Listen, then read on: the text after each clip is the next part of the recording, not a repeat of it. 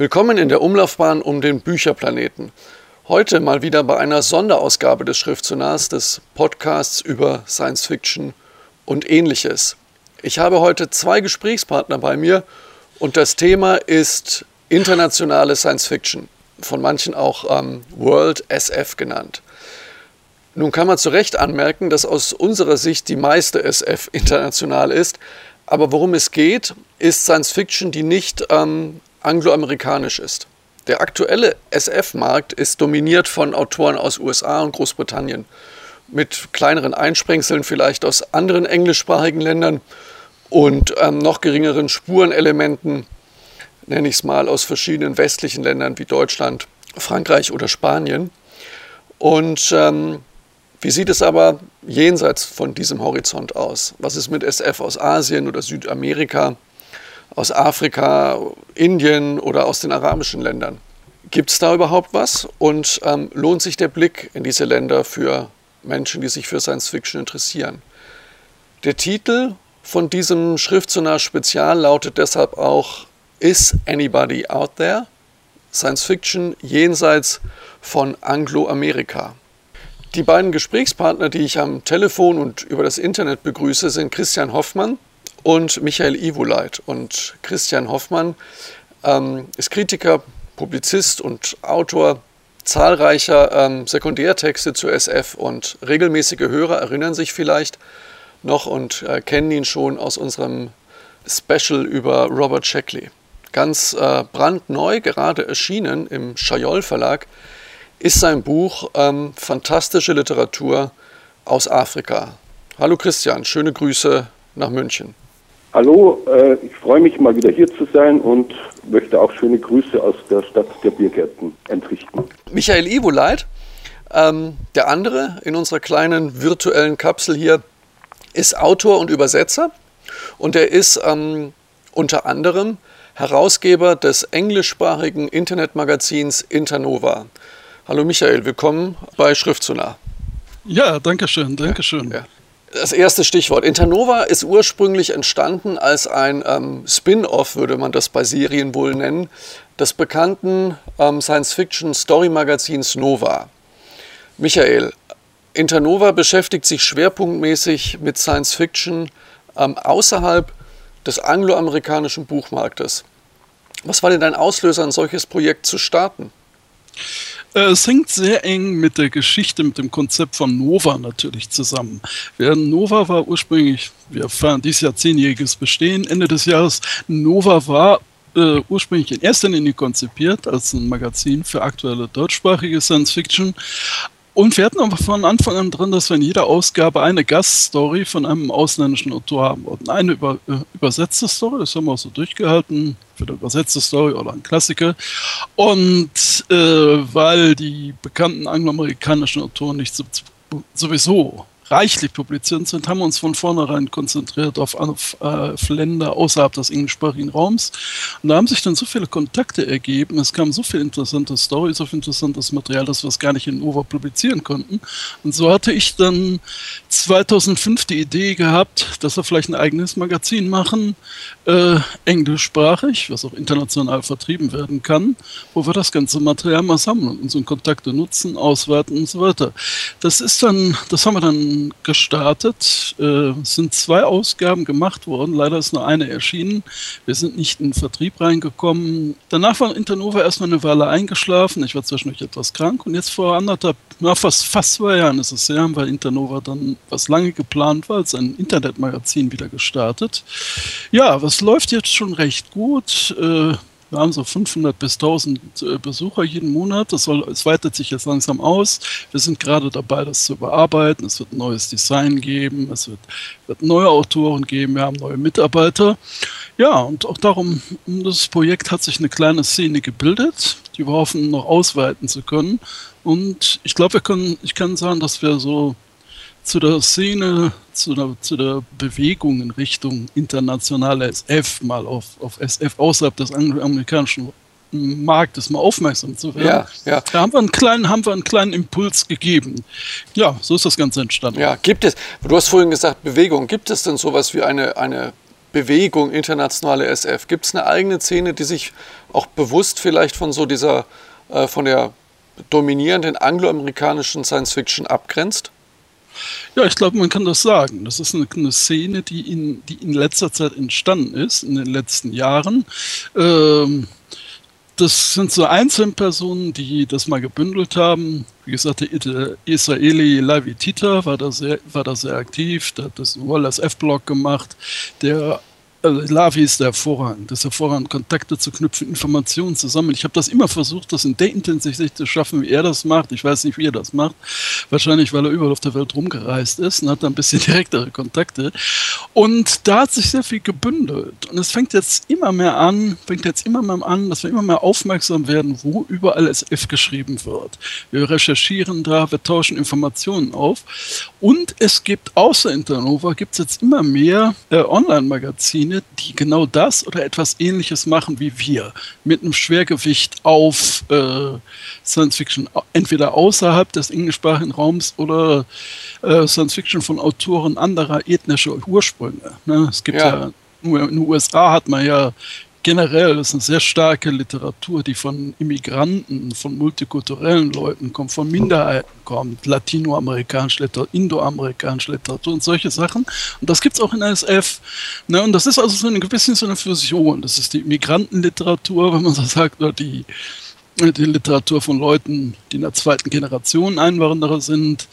Und es ist aber auch, und es läuft aber auch zusammen mit der Produktion SF in vielen anderen Ländern und bin erstaunt, wo überall SF geschrieben wurde. Meine neuesten Kontakte sind zum Beispiel in Thailand, zwar nur ein paar Autoren gefunden, aber ganz gute Stories da waren dabei. Im Iran habe ich jetzt Kontakte mit einer kleinen Szene, sollte man auch nicht glauben. Und es entwickelt sich. Wir, wir verknüpfen uns. Es läuft jetzt viel auf Facebook zusammen dass, dass wir uns intensiver austauschen. Es gibt immer mehr Websites, immer mehr Magazine. Man kann schon sagen, eine kleine Bewegung ist es. Christian, du hast ja in deinem Buch äh, Fantastische Literatur aus Afrika, ähm, unternimmst du ein, eine, den Versuch einer Bestandaufnahme von Science Fiction ähm, mit dem ganzen Kontinent sozusagen im Blick. Was waren denn deine Erfahrungen bei diesem Projekt und ähm, zu welchen Ergebnissen, wenn man das so sagen will, bist du denn gekommen? Was gibt es in Sachen Science-Fiction-Literatur in Afrika zu entdecken? Also ich habe sehr positive Erfahrungen auch für mich persönlich gemacht, weil ich einfach wahnsinnig dazugelernt habe.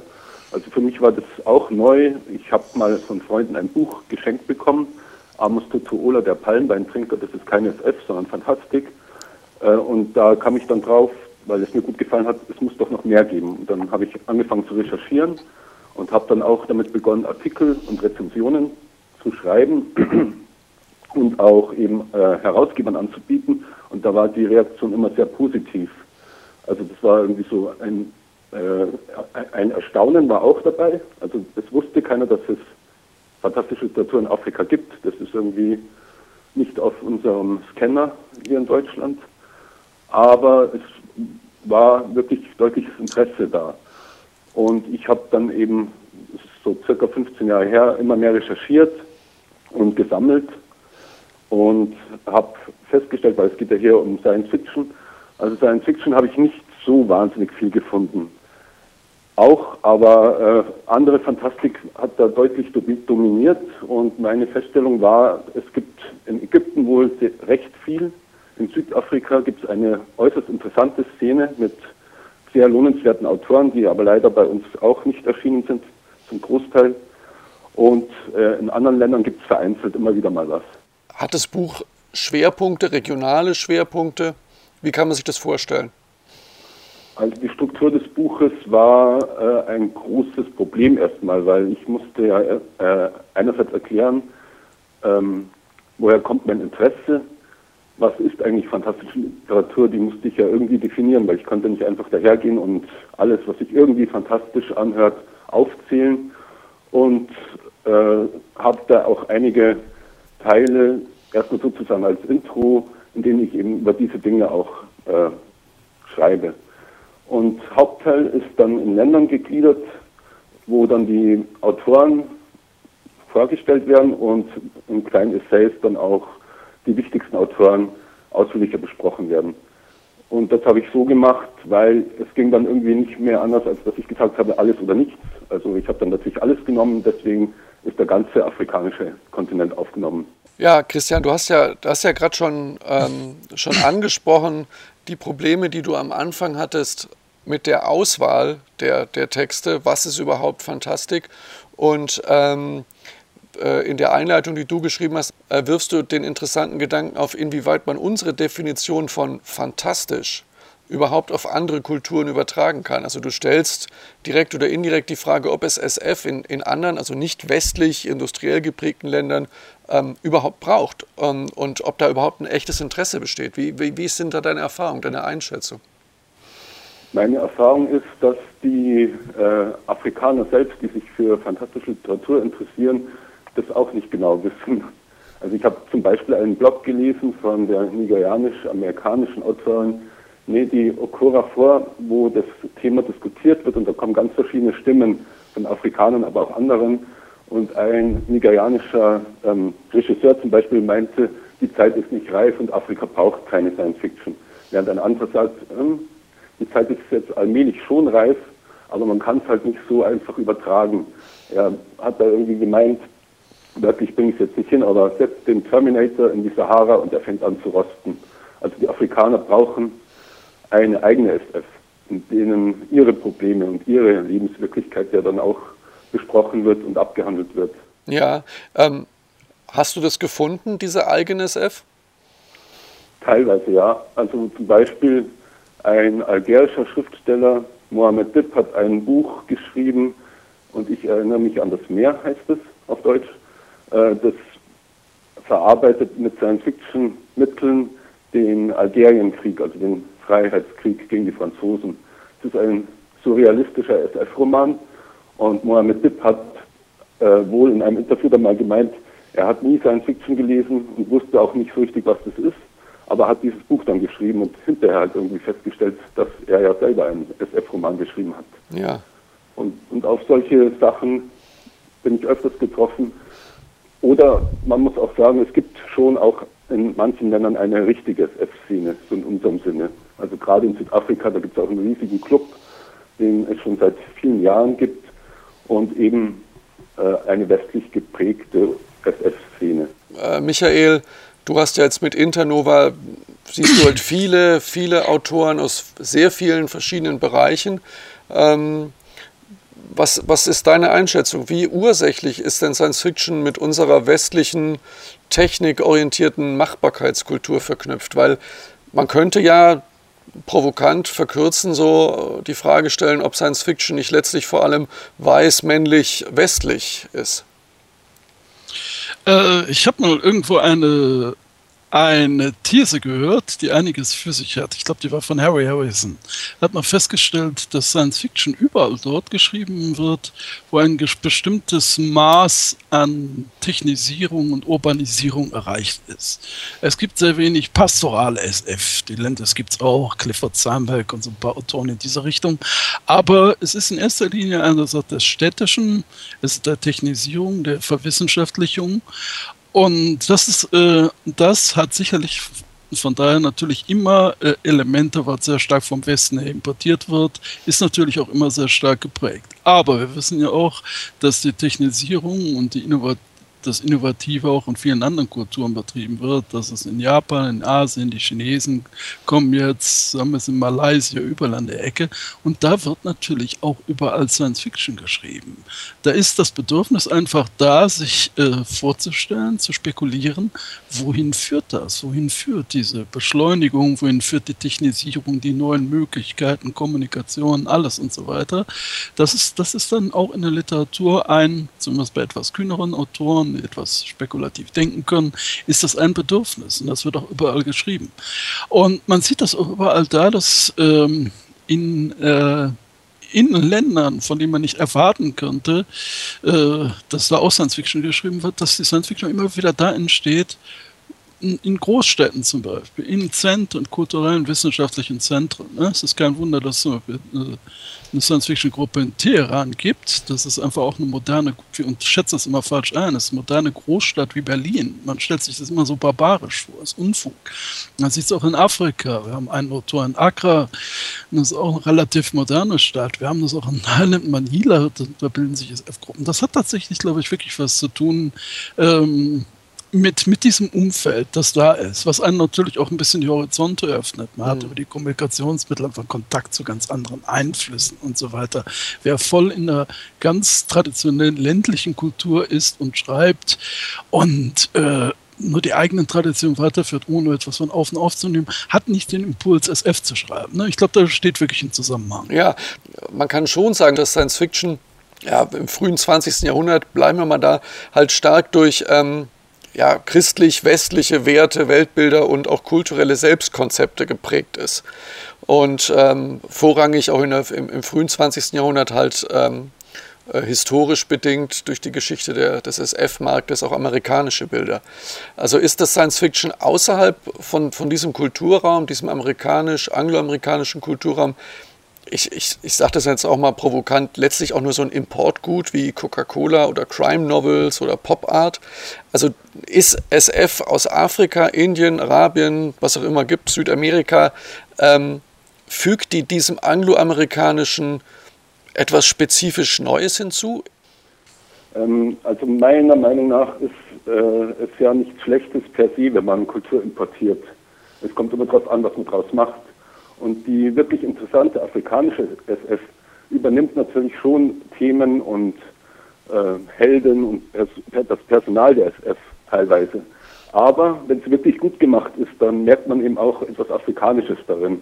Es gibt ja da auch eigene literarische Traditionen, die dann eben das Ganze so verfremden, zum Teil noch, dass es eindeutig nicht von einem US-Amerikaner geschrieben sein kann, sondern tatsächlich für mich eine große Entdeckung war. Ja, hast du da ein Beispiel? Es gibt einen kenianischen Autor, Ngugi wa Thiong'o, ein etwas merkwürdiger Name vielleicht für unsere Ohren. Der war im letzten Jahr für den Nobelpreis nominiert. Ja, das ist also recht bekannt. Der ist, das ist auch einer der international bekanntesten afrikanischen Autoren. Und der hat jetzt einen Roman geschrieben, Herr der Krähen, gibt es also auch auf Deutsch. Der hat SF-Elemente, aber ist keine reine SF. Aber der ist sehr interessant, also kann ich wärmstens empfehlen. Ist vielleicht ähm, die nicht angloamerikanische SF stärker oder besser vorbereitet auf so eine generelle Entwicklung der äh, Literatur, dass nämlich außerhalb der sogenannten Science-Fiction- oder Fantastik-Szene immer mehr Slipstream-Autoren arbeiten, immer mehr Autoren, die völlig selbstverständlich ähm, fantastische Elemente einbauen in ihr Werk, ähm, wo eigentlich Genres durcheinandergewürfelt werden. Gehen Autoren außerhalb von so einem dominanten SF-Markt da lockerer mit solchen Dingen um? Ich würde mal gerne zwei Sachen dazu anmerken. Das erste ist, wir haben momentan generell einen Trend, äh, ne, ich muss mal an, anders anfangen. Es war früher immer so, wenn äh, Autoren außerhalb der Science Fiction sich an Science Fiction-artige Stoffe gemacht haben, hat man in früheren Generationen immer gemerkt, das war relativ naiv. Die kannten, kannten die Science Fiction nicht. Die haben eigentlich alte Kamellen wieder aufgewärmt. Nicht so gut, wie das in der SF schon längst gemacht worden ist. Jetzt haben wir aber immer eine zunehmende Anzahl von, von Büchern, von Autoren, die eigentlich nicht als SF-Autoren wahrgenommen werden. Äh, die aber sehr gut, offensichtlich die SF sehr gut kennen, sehr gut mit den Techniken vertraut sind und die auf eine sehr moderne interessante Art und das auch mit den Erfahrungen anspruchsvoller Mainstream-Literatur im Rücken schreiben können. Ne? Da haben wir ne, Gary Stein gehabt, ich lese gerade Jasper Ford, jede Menge Bücher, ist mehr als man glauben möchte. Das ist also eine Entwicklung, die SF hat sich tatsächlich, hat tatsächlich die allgemeine Literatur schon ziemlich stark durchdrungen. Das wird nicht so wahrgenommen, da steht nicht SF drauf, aber es ist ganz, ganz klar. Ähm, das ist eine Entwicklung, die sich, die sich auf jeden Fall abspielt. Und wenn wir jetzt auch im engen Bereich der SF-Szenen, der lokalen SF-Szenen in den verschiedenen Ländern kommen, ähm, da gibt es immer eine Entwicklung. Das erste Stadium ist eigentlich immer äh, eine Emulation angloamerikanischer SF-Literatur. Das ist der Impuls, das ist die Anregung. Das lesen die Leute, das sind Fans, die lesen das, die finden das interessant und fangen das an, an, an zu schreiben. Und dann sieht das auch erstmal erstmal ziemlich genau so aus wie angloamerikanische SF und ist vielleicht noch nicht so gut gemacht. Ne? Und aber dann mit der Zeit kommen einzelne Autoren, die versuchen, die die Rückbeziehung machen auf ihre eigene Kultur, auf ihr eigenes Land. Und dann wird es interessant. Bevor wir so Autoren wie Ronald Hahn oder Thomas Ziegler hatten, gab es wenig deutsche SF-Autoren, die sich überhaupt mal getraut haben, äh, Stories in Deutschland anzusiedeln, in der nahen Zukunft in Deutschland, mit deutschen Protagonisten oder sonst was. Die Entwicklung hatten wir ja auch. Und inzwischen ist so was Eigenständiges draus entstanden. Also das, das ist so die Entwicklung, die sich überall abspielt, unterschiedlich weit. Ich habe zum Beispiel jetzt gerade mit den, mit den Jungs im Iran habe ich Kontakt, da ist es noch nicht so weit, da habe ich noch nichts richtig Innovatives gefunden.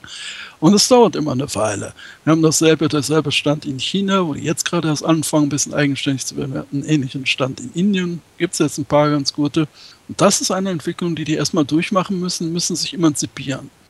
Es ist auch in anderen Ländern in Europa so, dass die SF da viel, viel stärker in der allgemeine Literatur integriert ist. Zum Beispiel in skandinavischen Ländern.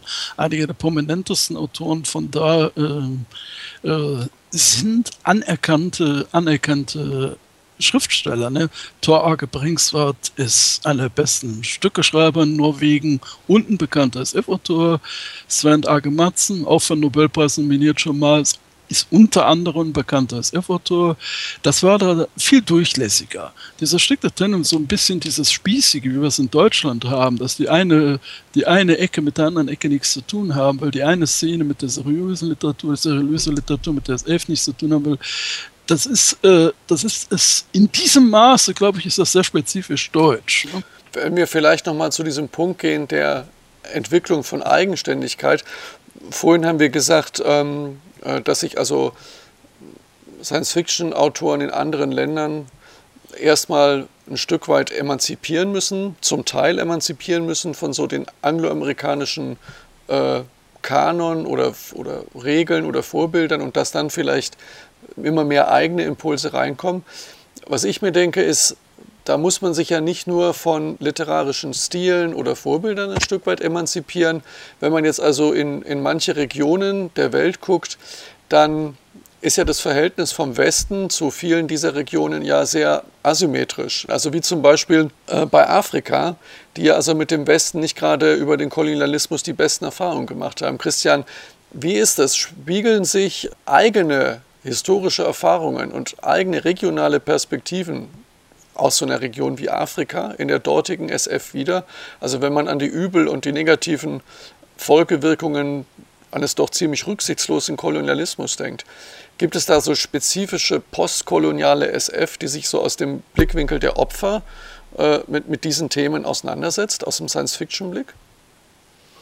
Äh, das gibt es schon. Es gibt so eine kleine Bewegung, die ist aber nicht auf Afrika beschränkt, wie zum Beispiel eine Anthologie, die heißt So Long Be Dreaming, Postcolonial SF and Fantasy. Heißt die, und das sind Autoren aus Afrika, Indien, aus dem pazifischen Raum, also aus äh, der ganzen Welt praktisch vertreten, die allerdings alle auf Englisch schreiben und sich eben äh, Gedanken über ihre eigene Identität auch machen. Also diese Bewegung gibt es, ähm, dass eben Leute aus postkolonialen Ländern oder die Nachfahren kolonialisierter Menschen eben jetzt verstärkt auch auf dem literarischen Markt ihre Stimme erheben und eben diese Zeit verarbeiten. In afrikanischer SF habe ich das nicht sehr oft gefunden, weil es da ja allgemein nicht so wahnsinnig viel gibt. Und da äh, muss man sich so vorstellen wie bei uns auch oder wie überall. Es gibt literarisch Hochwertiges, es gibt aber auch Schund, kann man so sagen. Und wenn man sich so die interessantesten Werke rauspickt, dann wird man halt immer afrikanische Elemente drin finden. Also Auseinandersetzung mit der eigenen Vergangenheit gibt es durchaus. Ja, wie, Michael, wie ist das in anderen Regionen? Also gibt es zum Beispiel ähm, arabische Science Fiction, die, in, die irgendwie diese amerikanisch- oder westlich-arabischen Spannungen ähm, reflektiert, also Spannungen, die zumindest viele in westlichen Ländern wahrnehmen ähm, und vielleicht auch kritisch oder bedrohlich finden. Gibt es eine Science-Fiction-Reaktionen auf solche kulturellen, unsymmetrischen äh, äh, Stimmungen?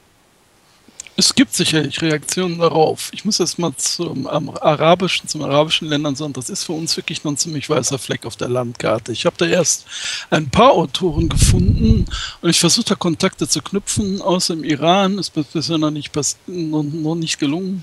Ähm, und das kann ich jetzt noch nicht genau beurteilen, was es da gibt und wie eigenständig da schon gemacht wird. Aber ich habe mal eine Erfahrung gemacht, was sehr gut funktioniert hat. Ich habe in Nova, das war Nova 17, glaube ich, da haben wir mal nur Nahost-Special gemacht in der SF. Da habe ich einfach zwei israelische Autoren zusammengebracht und einen arabischen Autor, deutsch-arabischen Autor, Ahmed Kammers aus Berlin der in Syrien geboren, Damaskus geboren, nee, Berlin geboren, Damaskus aufgewachsen ist, zweisprachig ist, renommierter arabischer Übersetzer. Den habe ich zusammengebracht mit äh, Gihassan und Lavi Tito aus Israel. Ich wollte gesagt, ich möchte über dieses Thema reden, na aus, ich möchte aber auch Stories von euch haben, die irgendwas zu diesem Thema hergeben richtig drei interessante Stories, die sehr kritisch reflektiert haben. Dann habe ich die drei auch zusammengebracht und habe die diskutiert. Also es ist auf jeden Fall, das Thema ist da, es wird bearbeitet. Es wird auch, auch überraschend kritisch. Man soll durchaus nicht glauben, dass die ähm, dass die israelischen Autoren da unkritisch sind gegenüber ihrem eigenen Land. Also sind da sehr kritisch, auch die arabischen Autoren. Es ist also möglich, es wird gemacht, es gibt immer Vereins, aber eben noch sehr wenig. Aber möglicherweise ist das im Moment einfach der Stand, den ich sagen kann, einfach Uninformiertheit. Wir müssen wirklich noch die Kontakte knüpfen. Es ist teilweise schwierig, weil da die Länder oft noch nicht so gut angebunden sind ans Internet. Da findet man fast nichts heraus.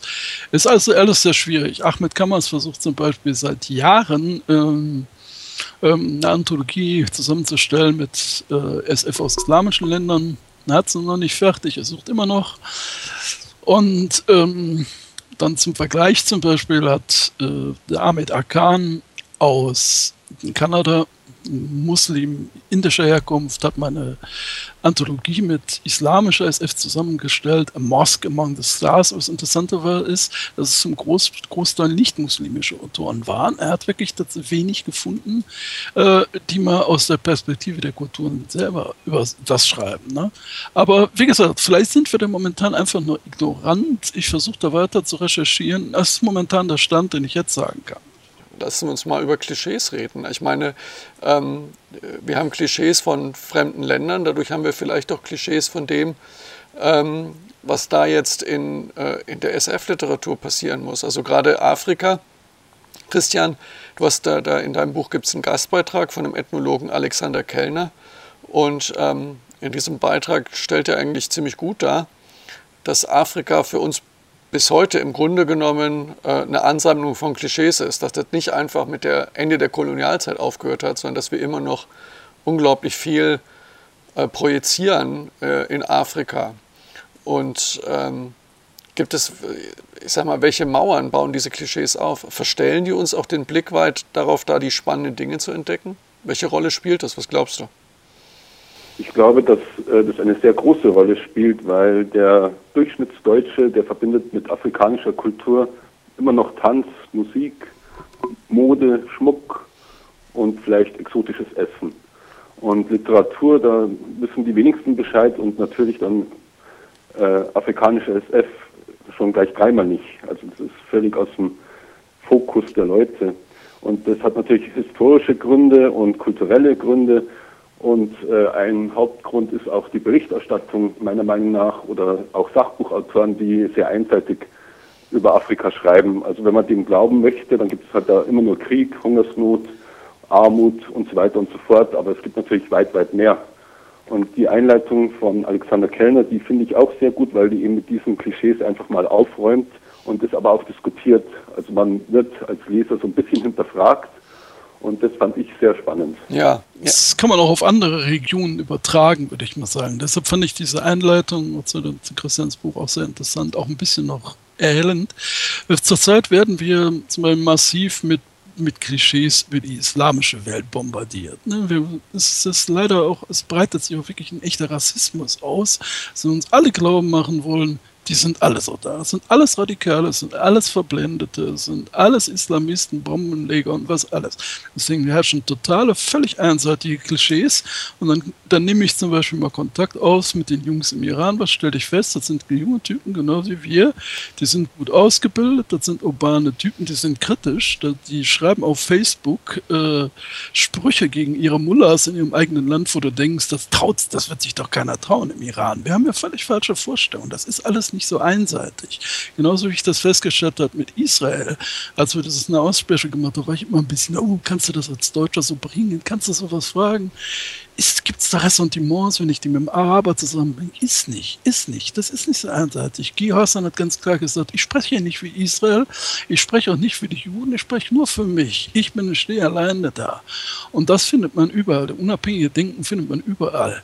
Nur wir werden, werden auf dem von einem Dialog von einem wirklichen Hinhören, was die Leute wirklich zu sagen haben, werden wir immer wieder abgehalten durch eine immer, finde ich, immer unverständte und immer breiter werdende Propaganda, sich momentan, wie gesagt, stark gegen den Nahen Osten richtet. Und das ist, find, find, das weitet sich natürlich auf kulturellem Gebiet auch aus. Und das finde ich eine sehr große Gefahr und auch eine sehr unangenehme Sache.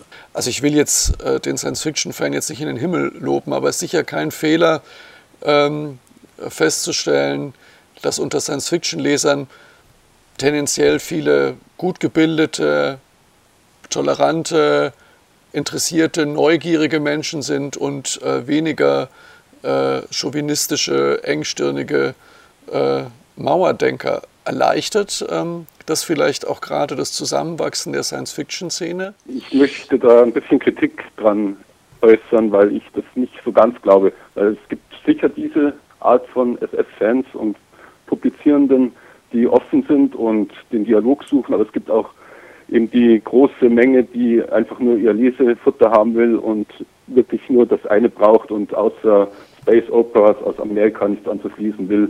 Also das gibt es beides.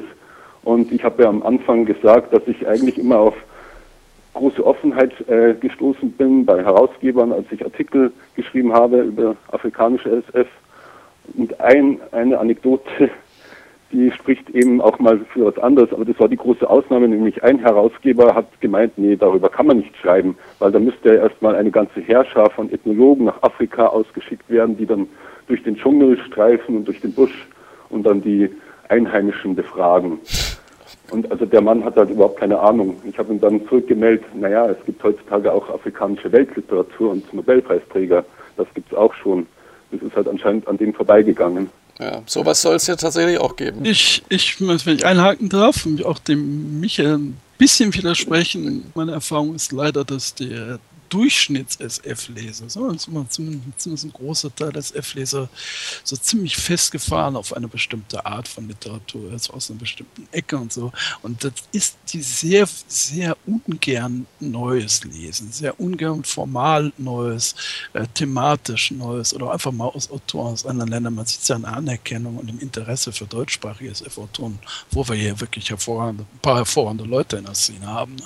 Also das ist schon, aber ich sehe halt auch immer überall, überall auf der Welt, in allen SF-Szenen treffe ich halt immer wieder, und das sind hochinteressante, offene Leute. Ich weiß nicht, ob ich die in anderen Literaturbereichen, in anderen Kulturszenen so finden würde. Ne?